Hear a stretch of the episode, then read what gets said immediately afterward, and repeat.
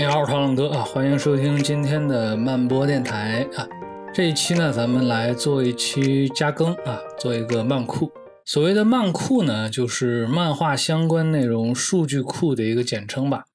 我们主要呢会针对一些像是啊漫画杂志啊、漫画出版社呀啊等等吧，这些漫画相关的内容做一个归纳性的总结。那么这一期呢，我们就来聊一下国内呃比较主要的一些漫画引进的出版社。呃，在我上大学那阵儿啊，差不多是零三零四年吧。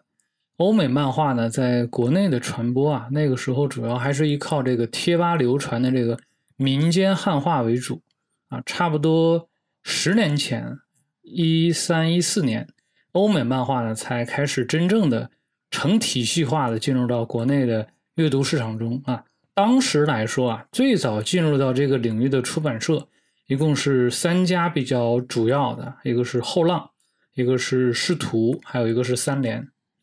在一段时间之内啊，他们是形成了一个三足鼎立的态势。但是不久之后呢，三联啊，由于它的高层人事的变动，是直接拿掉了漫画出版这块业务。最初的御三家呢，就只剩下了后浪跟视图。后浪啊，它是主攻欧美图像小说这一块，而师图呢，则是主攻超英美漫。两家可以说是互为补足，共同撑起了国内欧美漫画引进的大旗。在此后可以说相当长的一段时间之内吧，那么这两家都是国内引进漫画的双雄。而随着说欧美漫画在国内的火热啊，尤其是图像小说这个概念被越来越多的人所熟知，那么给成年人看的漫画啊，开始成为各大出版社都非常关注的重点。于是乎呢，不断开始有一些新玩家进入到这个领域之中，甚至让人感到了久违的。百花齐放的感觉，这段时间可以说是漫迷之福。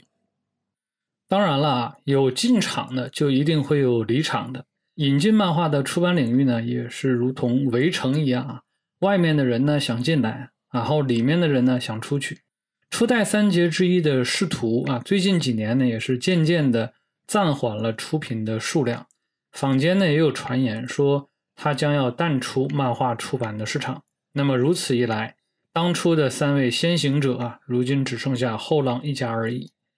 啊，当然了啊，在有人离场的同时，也有像中信啊、新经典啊、果麦啊这些实力非常强劲的出版机构入场，开始为这个领域不断的补充一些新鲜的血液。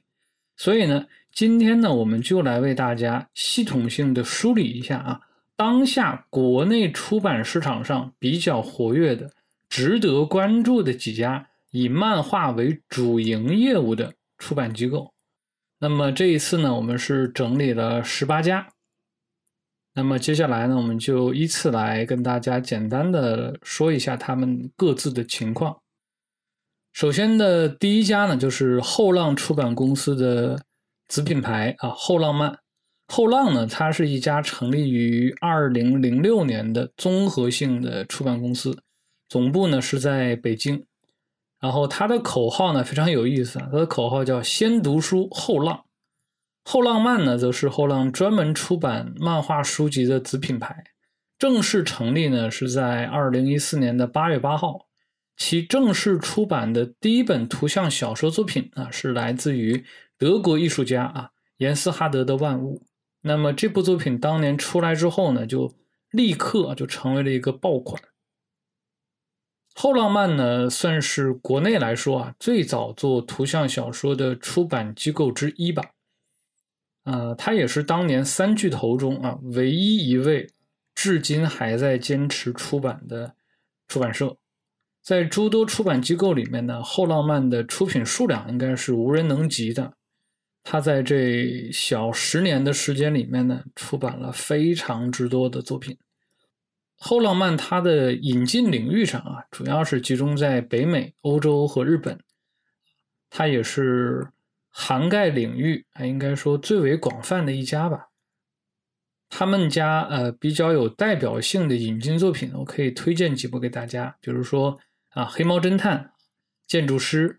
然后《梦之囚徒》《法国往事》，呃，再比如说那本韩国的漫画《不方便但很幸福》啊，这些都是他出版的，我个人觉得还不错的漫画。第二家呢叫做海星创造啊，呃，在这个试图逐渐淡出超英美漫的出版之后，接过他衣钵的就是海星创造，由他啊继续为国内的读者去引进一些优秀的超英美漫。海星创造的前身呢叫做海星社啊，S.F. Press。那么从它的名字也能看出来啊，S.F. 啊，Science Fiction。那么，它是一家专营科幻书籍的出版机构。它成立的历史呢，可以追溯到差不多是二零一零年左右吧。海星创造它正式出版的第一套漫画作品是二零一二年发行的《质量效应》。至今呢，它已经出版了差不多是四百卷图书，也可以说是洋洋大观了。由于说海星创造啊，它是有一个科幻出版的底子在。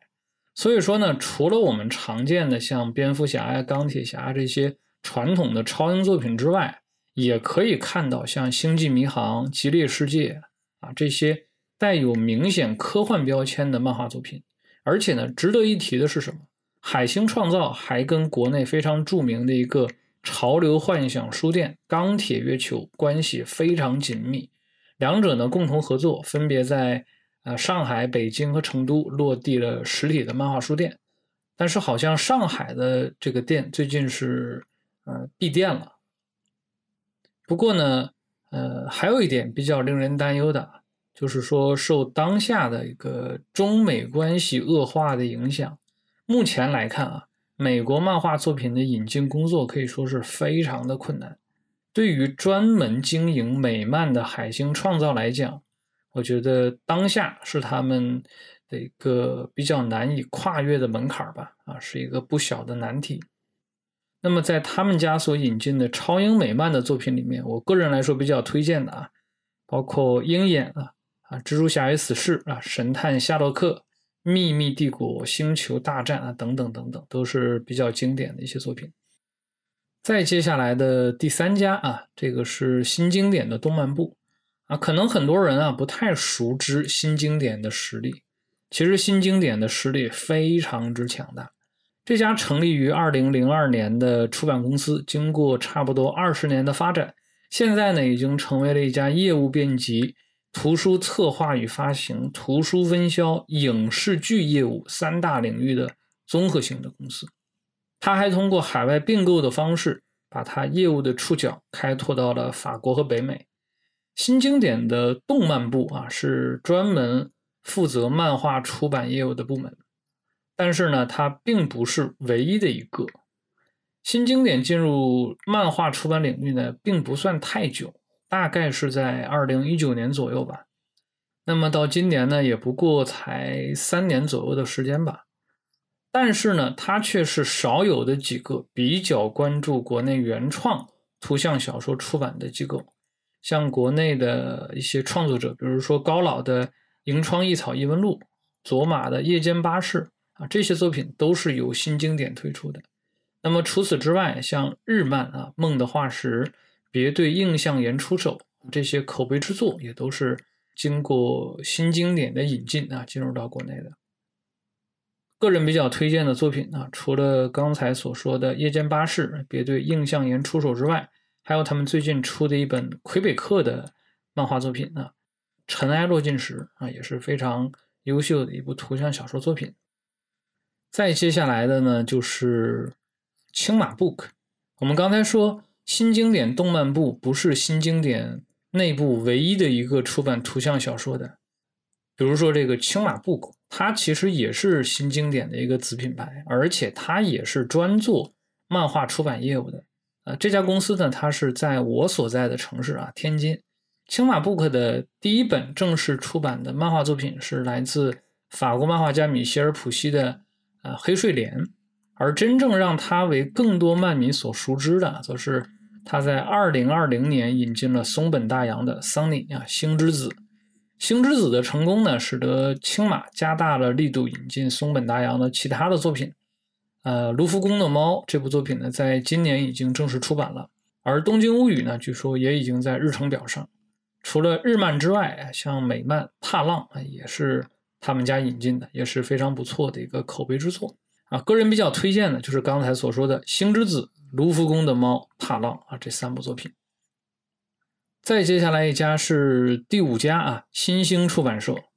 新兴出版社呢，它其实是国内啊比较有背景的一家大型的出版机构。它是由中国外文出版发行事业局主管主办的，成立于一九八九年啊，非常的老资格。最初呢是国家指定专门对海外发布政府白皮书的外宣出版机构。你看，它是有政府出版背景的。那么，直到二零零四年，它才取得出版许可证，成为国内极少数。完全企业化的国家级的出版社，新兴涉足漫画呢，也是最近这几年的事儿吧？啊，其实它的出品量呢不算太大。那么给人留有比较深刻印象的呢，莫过于《三国志》啊，就是呃日本漫画家横山光辉版的《三国志》啊。再比如说《乔乔的奇妙冒险》这类超大体量的日漫作品，毕竟来说那种超长战线的作品，一般的小社都搞不定。啊，当然了，他最为令人关注的作品，则是近期推出的日本漫画家藤本树现象级的作品《蓦然回首》。OK，说完了新兴之后呢，我们来到了第六家啊，这一家呢是跟新兴出版社关系匪浅的次元书馆。那么事实上啊，新兴出版社的主要漫画业务都是放在了其子品牌次元书馆上，而次元书馆的绝大部分的作品也都是由啊，新兴负责来出版的，所以说呢，某种意义上讲，次元书馆和新兴出版社可以认为是一家，他们有很多作品的这个从属关系啊，其实也是很难以分辨的。有的标的是新兴，但其实是次元出的；有的标的是次元，其实背后呢主要是新兴在推。所以说呢，他们在出版的时候呢，很多时候都是不分彼此的。次元书馆呢，它是由新兴出版社原来的子品牌叫幻象文库啊，是这个组的核心人员创立的。大致的成立时间在二零一七年左右。次元书馆呢，它早期就是沿承了新兴幻象文库和午夜文库的出版特色，它主打的是恐怖悬疑类的漫画，比如说它早期的这个 Hellboy 啊，地狱男爵啊，再包括坟场之书、无名之城啊，这些都是属于这个类型的。甚至说呢，他最近新出的这个头部流量的作品啊，《间谍过家家》啊，《Spy Family》啊，其实呢也可以算到悬疑的范畴里面去。再比如说呢，伊藤润二的作品集啊，则属于恐怖的范畴，那么也算是初心不改啊。说完了次元书馆呢，来到了第七家，第七家呢就是中信出版社呃相关的啊，漫传奇。漫传奇呢，它大概成立于二零一六年，公司呢是位于北京，但是呢，直到二零一九年，漫传奇才开始正式涉足漫画出版的业务。漫传奇呢，它跟航母级的出版巨鳄中信啊，这个出版集团关系匪浅。漫传奇至今为止唯一一部漫画作品，刘慈欣科幻漫画系列，就是跟中信深度合作之后的产物。漫传奇它主导的刘慈欣系列呢？应该是目前来看啊，国内稿酬标准最高的漫画作品。这套作品呢，一共是邀请了十一个国家，多达三十多位漫画家来共同打造。因此呢，稿酬标准一律按照国际惯例来执行，比国内的普通标准要高出不少。其中的国内作者呢，不乏有像张小雨啊、马毅啊，然后吴青松、刘伟这些国漫界的老炮儿啊。单纯从制作阵容上看啊，已经是非常豪华了。那么，除了出版之外，漫传奇还是斥巨资打造了一些漫画周边的文创产品，也包括会落地一些非常阵容庞大的线下的公关活动啊，也算是为国漫发展去开拓全新的呃推广营销的方向吧。截至目前为止呢，刘慈欣科幻漫画系列全部四季一共十五部作品已经基本上啊出版完毕。我要记得没错的话呢，只差一本啊，而且呢也已经陆续在国外上架，在欧洲呢也还算是获得了不错的评价。国漫出海啊，应该算呃早已经在漫传奇的计划之中啊，但是呢不知道啊漫传奇接下来它的出版动作是什么啊，且让我们拭目以待吧。说完了漫传奇呢，我们再来说一家跟中信有关的机构吧啊，第九家莫离工作室。如果说漫传奇跟中信出版集团的关系啊是合作关系啊是相关关系，那么莫离工作室则是正儿八经的中信出版社旗下的流行阅读品牌。诚然，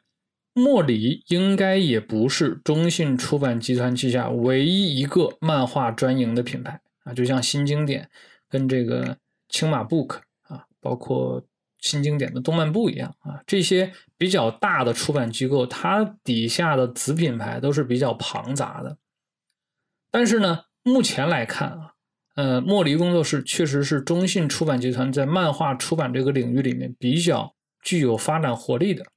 这家工作室呢是成立于二零二一年八月，非常年轻，到现在呢差不多是刚好一年的时间，成立的时间呢非常短。从它的选品上看啊，不管是说这个七元有记的水域，还是国漫天官赐福啊，亦或是即将推出的热门日漫啊破碎的真理子，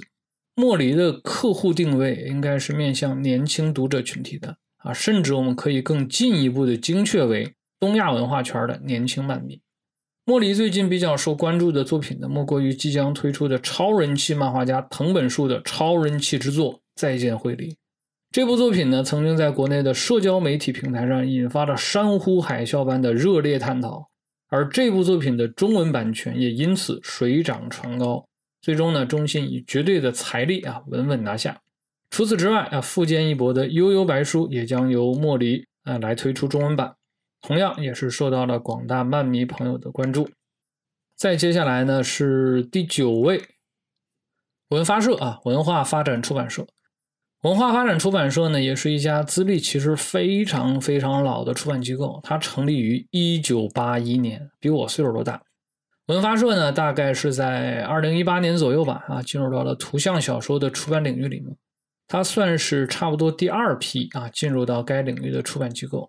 它第一部正式出版的漫画作品是《丛林》啊，这是一套四本装的无字漫画作品。正式出版前呢，就曾经在欧漫漫迷中啊广为流传。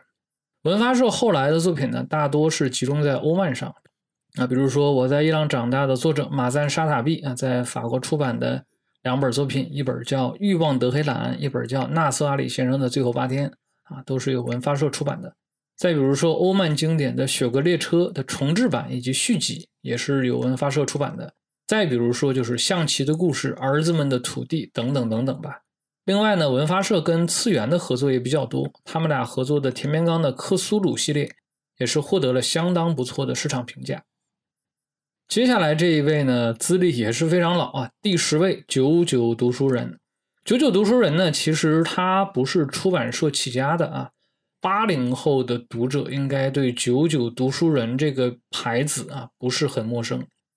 他最早为人熟知呢，是因为九九网上书城这个名字。二零零四年，由人民文学出版社、新华书店总店、对外文化集团、明天出版社这些国有资本和诸多著名学者共同成立的“九九读书人”，其实呢，它是一家主打会员制直销的图书发行机构。那么，所以呢，九九网上书城其实呢是国内最早一批做书籍售卖的专业线上平台。但是后来呢，逐渐被像当当啊、京东啊、淘宝这些行业巨鳄啊所取代。随后呢，就是逐渐转型成了一个单纯的出版机构。九九读书人呢，他介入引进漫画出版，事实上呢，要比后浪还要早。他在二零一零年的时候就引进了一本美国的图像小说啊，当时的译名叫做《缝不起的伤痕童年》。那个时候国内还没有说。图像小说这个概念，漫画的成人化阅读风潮也还远远没有兴起。九九读书人呢，还专门成立了图像小说的产品系啊，比如比较经典的青春向的一个夏天。荷兰漫画家芭芭拉·施托克的代表作《梵高》啊，国人漫画家蔡枫绘制的这个《东方快车谋杀案》啊，这些作品都是由九九读书人出版的。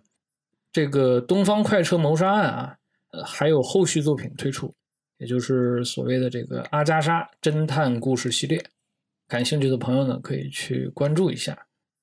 OK 啊，再接下来是第十一家啊，读库的漫编史。啊，漫编史呢，它是读库旗下的漫画条线的子品牌，成立于二零一七年。它是致力于啊，让所有人都能找到喜欢的漫画啊，所有年龄段的人也能够找到自己想要看的漫画作品。漫编室呢，它的作品呢是以弹的形式出版的，每一弹呢大概有四到五本作品啊，比如说第一弹是推出了包括有《梦韵》《一根棒》啊等在内的五部漫画。而第三弹作品呢，则是包括了丰田彻也的三部作品和两本漫画文库本。而最新出版的第四弹呢，则是日本漫画家池边葵的代表作啊，《想在东京买个房子》啊，这一弹呢，一共是有六本。那么从目前他出版的作品来看呢，漫编史的选品呢，它是比较偏向于日漫作品。它是先后出版了像藤本里。高野文子，然后森泉月土、五十岚大介、丰田彻也，包括最新的这个池边葵这些日本漫画家的作品。而在后续待引进的作品名录里面，我们也可以看到像谷口之狼啊这些啊非常知名的日本漫画家的名字。但是呢，漫画出版啊并不是漫编史唯一的业务板块啊，线下活动、播客以及漫画文化书籍的引进，同样也在它的这个业务频谱当中。那么，在个人看来啊，漫编史应该是国内所有漫画出版者里面最懂得漫画文化的一家，也是最具赤子之心啊、最具理想主义色彩的一家。做书之用心啊，可以说无人能出其右。个人比较推荐的作品有《梦韵》啊，《咖啡时间》《海兽之子》。OK，说完了漫编史，我们继续来聊一家。与读库相关的出版机构小众社啊，第十二家。那么跟漫编史直属于读库不同，小众社与读库的关系更像是联姻啊。读库的一位副主编，他是以合伙人的身份啊创办了小众社，但是呢，小众社所出版的作品又会跟读库进行联合推广。不过呢，从小众社二零一五年成立至今啊，他所出版的作品仅用一只手就数得过来。而与漫画有关的呢，也不过是三本，还有一本至今在搁着。当代漫画大师、美国漫画家克里斯·威尔的代表作《吉米·克瑞根》啊，正是由小众社在2015年的时候引进的。那么，这也是小众社引进的第一本图像小说作品。在随后的2019年，马里昂·法约尔的《碎片人》也是由小众社引进的。在此之后，小众社几乎就是没有了任何的声音，直到说二零二零年啊，小众社才宣布将引进克里斯威尔的另一部代表作《Rusty Brown》啊，《Rusty Brown》。那么在此之前，克里斯威尔的这个代表作《Building Stories》啊，因为中文版《老屋记》的重大失误而一度关闭了中文授权的大门。所以呢，小众社能再次拿下《Rusty Brown》的这个中文授权，也是。呃，比较令漫迷惊讶的一件事情吧。但是呢，直到今天为止啊，《Rusty Brown》中文版依旧是没有任何的动静。作为漫迷的我们，能够做的是什么？只有等待。毕竟呢，好书不怕等，书就在那儿。OK，第十三家啊，森宇漫在这里聊到的所有的出版机构里面，森宇漫应该说是最为特殊的一家。它是做独立出版起家的啊，某种意义上讲，它曾经身处。出版业的灰色地带当中，但是呢，后来森宇曼通过某些曲线救国的方式吧，把一些独立作品呢正式出版。比较知名的有阿切的这个《红色的皮》和《海门回声》。那么这其中呢，《海门回声》的法文版曾经入选了安古兰漫画节的一个呃官方选择的名单啊，算是入围。那么这也算是近年来国内原创漫画在欧洲漫奖舞台上所取得的一次突破。跟后浪漫这些主要做欧漫漫画引进的出版社不太一样啊，森宇漫更愿意去挖掘一些国内的新人啊，比如说以争议人物刘踏为原型的这个《沙漠中的十四天》这部作品呢，也已经卖出了国外版权，算是国漫出海的一个案例吧。不过呢，森宇漫最近呢啊，似乎是减弱了其漫画的出版力度，啊，把更大的关注放在了画集的出版上。不知道呢，是不是跟国内目前来看啊，国漫比较萎靡的市场环境有关系啊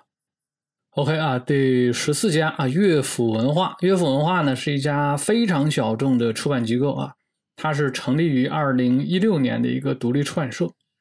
那么这家成立于二零一六年的独立出版社啊，可以说呢，它代表了很多怀揣理想主义的出版人所梦想的一个出版状态，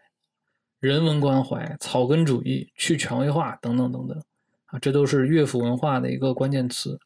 乐府文化的爆款作品是《秋园儿》啊，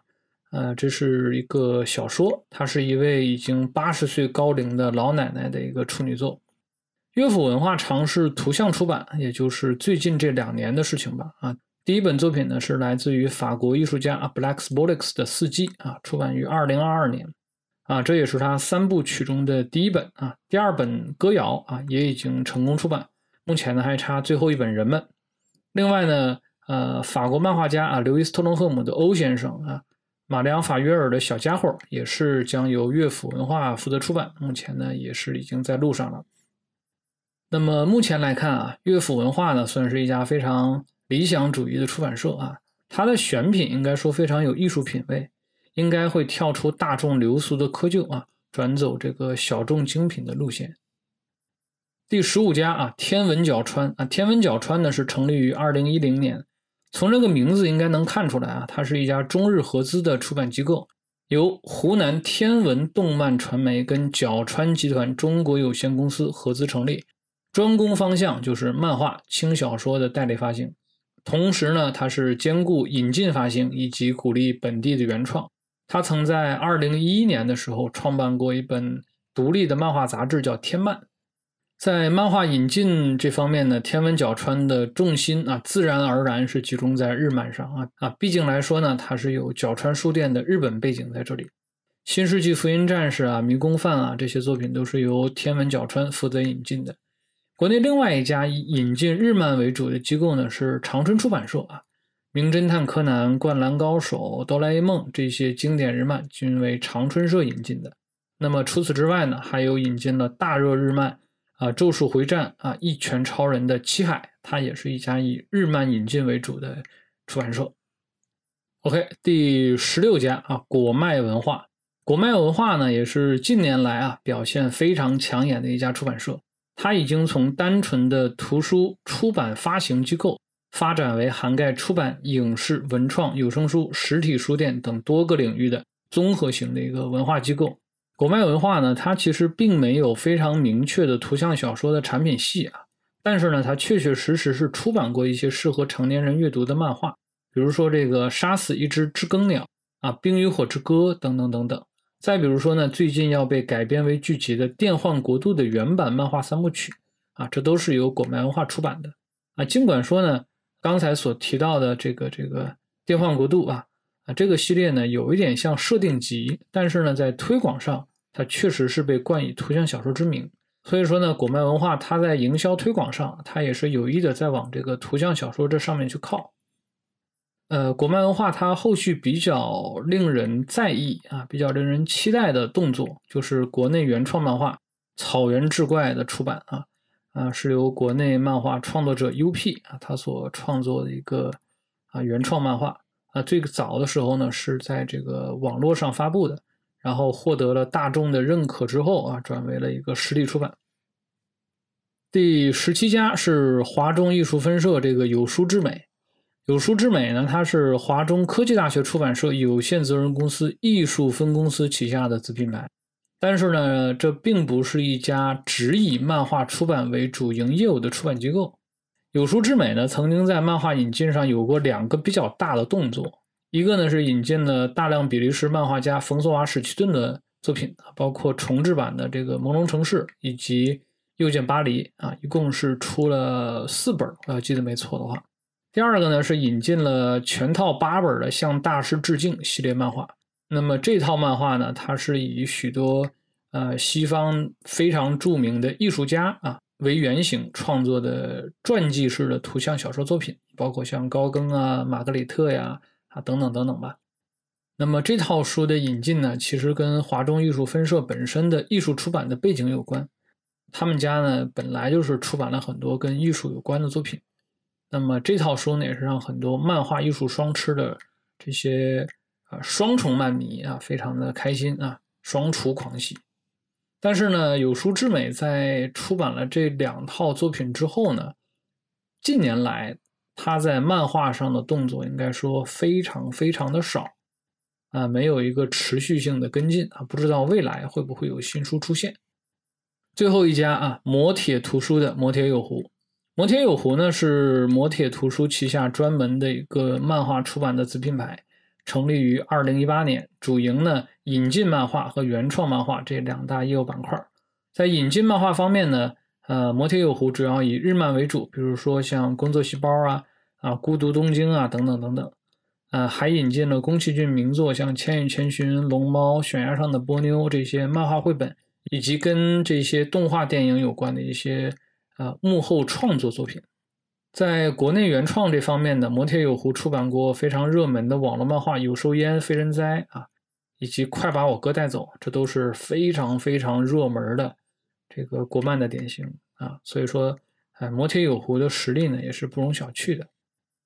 OK 啊，今天呢，我们就大致先总结这么多吧啊。这份表单呢，只是从我个人的视野出发而总结而来的，一定会啊存在一些遗漏跟错误，而且呢，有一些刚刚进入漫画出版领域，但是呢还没有太多作品的出版社，我没有列入啊啊，比如说最近引入了呃阿根廷传奇漫画家厄斯特黑尔德代表作《永恒园的名士》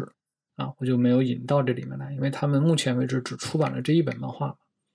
那么也是希望啊，业内人士啊不要怪罪我，毕竟呢，我不是业内人士啊，